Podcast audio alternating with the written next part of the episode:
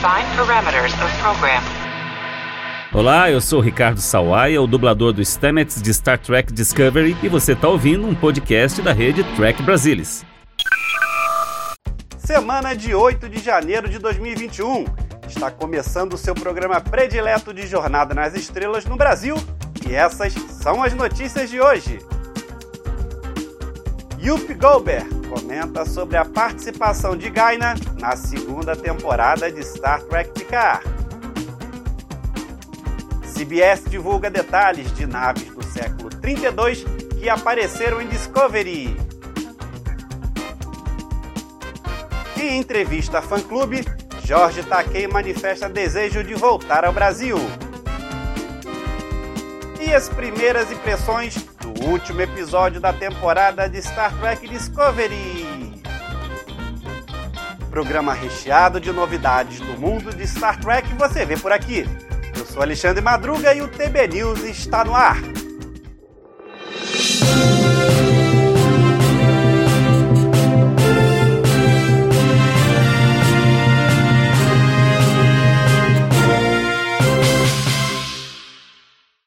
Jorge Takei concedeu uma entrevista ao fã-clube Nova Frota para comemorar os 25 anos de sua vinda no Brasil e aproveitou para deixar os fãs com uma pulga atrás da orelha sobre uma possível volta dele ao Brasil. O inesquecível Ricardo Sulo, da série clássica, foi entrevistado por Luiz Navarro. We pray for the early invention of a vaccine. Yes, I would love to come back to uh, Brazil. Há quase 25 anos, Takei esteve no Palácio de Convenções do IMB, em São Paulo, onde o então fã-clube Frota Estelar Brasil realizou a convenção do Capitão Sulo, sendo até hoje, com mais de duas mil pessoas, o maior evento de trekkers já realizado no país. O ator ficou no Brasil de 25 a 30 de setembro de 1996 e, além de São Paulo, esteve em Brasília, já que queria conhecer a arquitetura da capital brasileira. No mesmo dia em que chegou, foi entrevistado no programa Jô Soares 11:30 no SBT. Na época chamado de Frota Estelar Brasil, o clube foi o responsável pela vinda de Jorge Takei, primeiro ator da série clássica a visitar nosso país em 1996. Ainda nessa primeira fase, vieram para convenções Walter Koenig, 2002, e Leonardo Nimoy, 2003.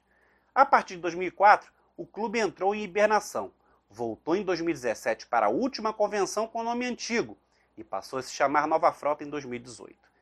Nessa nova fase, o clube organizou eventos com René Aubergenois, 2018, Doug Jones e Conor Trinier, 2019. Marina Surtz tinha acerto para vir ao Brasil em 2020, mas o evento acabou adiado pela pandemia. Por hora, o clube ainda trabalha com a data de 12 de junho de 2021, para a realização da convenção com a intérprete de Diana Troy. Stardate 9521.6. Captain's Log USS Excelsior. Hikaru Sulu commanding. After three years, I've concluded my first assignment. A CBS All Access apresentou artes conceituais de algumas das naves da frota estelar do século 32 e que foram vistas em relances durante episódios do terceiro ano de Discovery. Podemos ver a USS Nog NCC 325070 da classe Eisenberg. Trata-se de uma justa homenagem ao ator Aaron Eisenberg, o Ferengi Nog de Deep Space Nine, que nos deixou em 2019 aos 50 anos. Também aparece a USS Leguin NCC 325060 da classe Mars, sob o comando da Capitão Bantra. Seu nome vem da famosa escritora de ficção científica Ursula K. Le Guin, autora de clássicos como A Mão Esquerda da Escuridão e Os Despossuídos. Úrsula morreu em 2018, aos 89 anos. Outra que agora conhecemos é a USS Matai, NCC 325023, classe Ângelo. De formato inusitado, parece ser uma enorme floresta espacial, talvez até mesmo uma cidade estelar numa nave geracional. O Angari Muta Matai foi uma professora e ativista política do meio ambiente do Quênia, sendo a primeira mulher africana a receber o Prêmio Nobel da Paz em 2004. Matai morreu em 2011, aos 71 anos.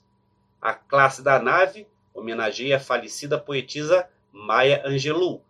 Ativista dos direitos civis, era respeitada como porta-voz dos negros e mulheres. E suas obras eram consideradas uma defesa da cultura negra. Agora vemos a USS Annan, NCC 325051, da classe Saturno. Pode-se tratar de uma homenagem a Kofi Annan, nascido em Gana, foi secretário-geral da ONU por nove anos, de 1997 a 2006. Annan morreu em 2011. Também vimos mais detalhes da nova geração da classe Intrepid, representada pela USS Voyager, NCC 74656-J. A espaçonave segue as linhas da USS Voyager original, comissionada em 2371, e também da classe Intrepid.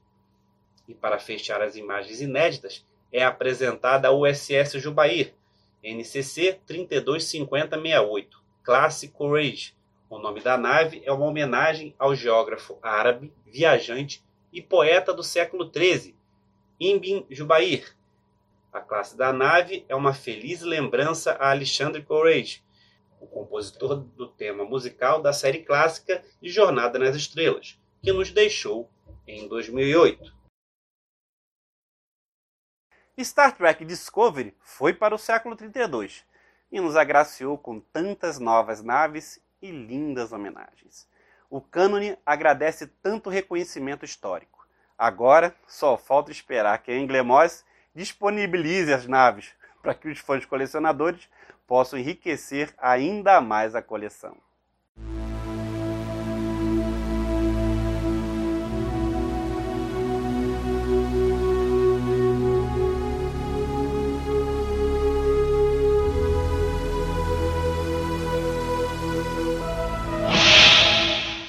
Para promover a primeira temporada de Star Trek Picard, Sir Patrick Stewart convidou formalmente Yup Gober para aparecer na segunda temporada, reprisando seu papel de Guinan de Star Trek A Nova Geração. O convite foi feito ao vivo no programa The View, da ABC, com o público aplaudindo de pé a notícia. Para Kill, interpretado por John Delancey, problemas sempre seguem Guinan, mas para a atriz Yup Goldberg, em vez de problemas, prêmios, indicações e elogios a perseguem, desde a estreia da atriz em 1985 no filme A Cor Púrpura, onde ganhou um Globo de Ouro e foi indicada para o Oscar de Melhor Atriz. Oscar que ganharia em Ghost, O Outro Lado da Vida. Mas apesar disso tudo, ela gosta mesmo de ficção científica. Sou fã da ficção científica desde criança. Sempre senti que os filmes de ficção científica previram o futuro, seja a mudança climática ou computadores portáteis. Na realidade, eu sou uma grande nerd. Por isso me apaixonei por Jornada nas Estrelas. Foi a primeira indicação de que haveria pessoas de cor no futuro. A Tenente Uhura foi a primeira personagem incrível, que era tudo que você gostaria que uma grande oficial fosse. E ela era uma mulher negra. Quando criança, eu pensava: isso é bom de se ver. Fico feliz em saber que haverá um futuro para mim. Quando você olha para muitas ficções científicas que antecedem Star Trek, você não vê um monte de pessoas de cor no fundo. Sempre me senti feliz com isso. Então fiquei emocionada quando tive a oportunidade de me juntar ao elenco de Star Trek A Nova Geração. De vez em quando, eu falo com Patrick Stewart sobre Jornada nas Estrelas. Espero me juntar ao elenco por um tempo e estou muito animada com isso. Recentemente, relatamos que a produção da segunda temporada de Picard está prevista para começar em 1 de fevereiro. E o Goldberg afirmou que vai se juntar ao elenco por um tempo. Isso é intrigante, pois poderia indicar um papel mais substancial do que apenas uma participação em um único episódio. O showrunner da primeira temporada e escritor da segunda temporada, Michael Chabon, falou sobre a preparação para escrever cenas para a Gaina em abril do ano passado, que voltou a assistir alguns episódios mais importantes dela em A Nova Geração, principalmente nos momentos de picar com ela, que a considera uma atriz incrível e mal pode esperar para trabalhar com Yuppie Goldberg. Mas para nós, a espera pode ser muito maior pois a segunda temporada de Star Trek Picard deve ser apenas em 2022. You'll want is to stay in the Nexus. And you're not gonna want to come back.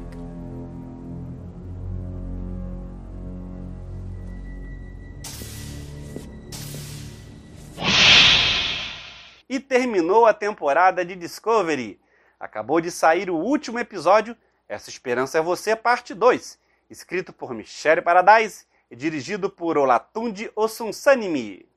No episódio final da temporada, a Corrente Esmeralda tenta escapar do quartel-general da Federação, enquanto Michael, Book, Tilly e o resto da tripulação tentam retomar o comando da Discovery e salvar a Federação. Na nebulosa Verubin, Saru, Hug e Adira finalmente descobrem todo o mistério envolvendo a queima enquanto esperam pelo resgate da Discovery. E como sempre, um craque do time da análise do Trek Brasilis vem aqui para dar as primeiras impressões do episódio, nesse caso as últimas. E quem termina as análises de Star Trek Discovery é o chefe, Salvador Nogueira. Fala aí, Salvador! Que achou do episódio? Fala pessoal, fala Madruga. Prazer comentar aqui o último episódio da terceira temporada de Star Trek Discovery, That Hope Is You Part 2. Um episódio que eu vou ser honesto com vocês, não me entusiasmou. Não me entusiasmou. É, senti assim um, um apanhado de clichês, a história toda telegrafada, exatamente aquilo que você poderia predizer assistindo os dois episódios anteriores, um ritmo meio de videoclipe, alguns exageros que eu acho que não, não, não cabem muito bem em Star Trek.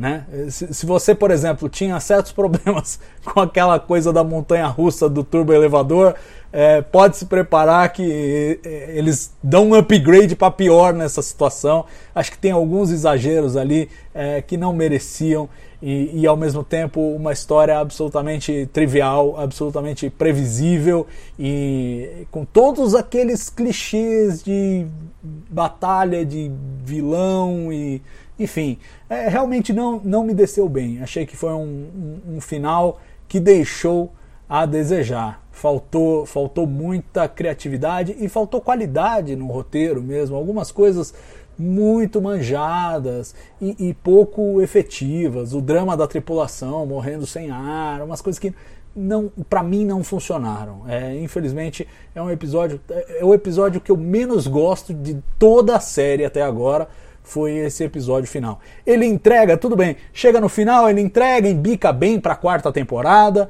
Acho que mais uma vez a gente aperta o botão e vamos para a quarta temporada, num formato que me parece muito mais convencional de Star Trek a partir da quarta temporada, porque teremos a coincidência entre oficial comandante e protagonista da série, aí a coisa volta para o eixo tradicional de todas as outras séries de Star Trek, em que o protagonista era o capitão.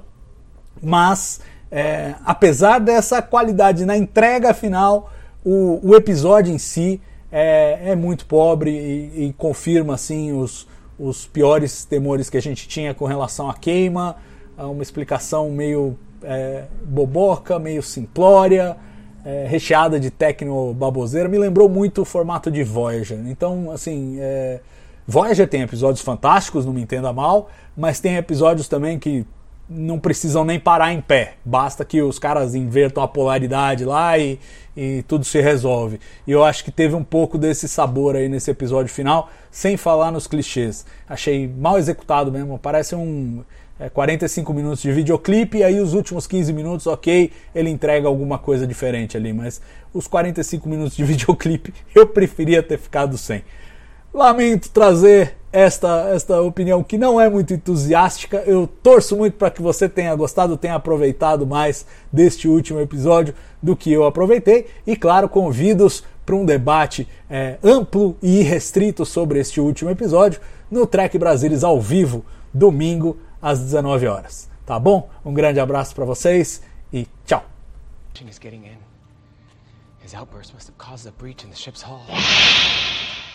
O TB News está terminando, mas antes, deixa seu like, comentário e compartilhe esse programa em suas redes sociais. E sempre que quiser saber mais do universo Star Trek, acesse a qualquer momento o portal do Trek Brasilis. Obrigado pela audiência, obrigado pela presença. Nos vemos no próximo programa. Tchau!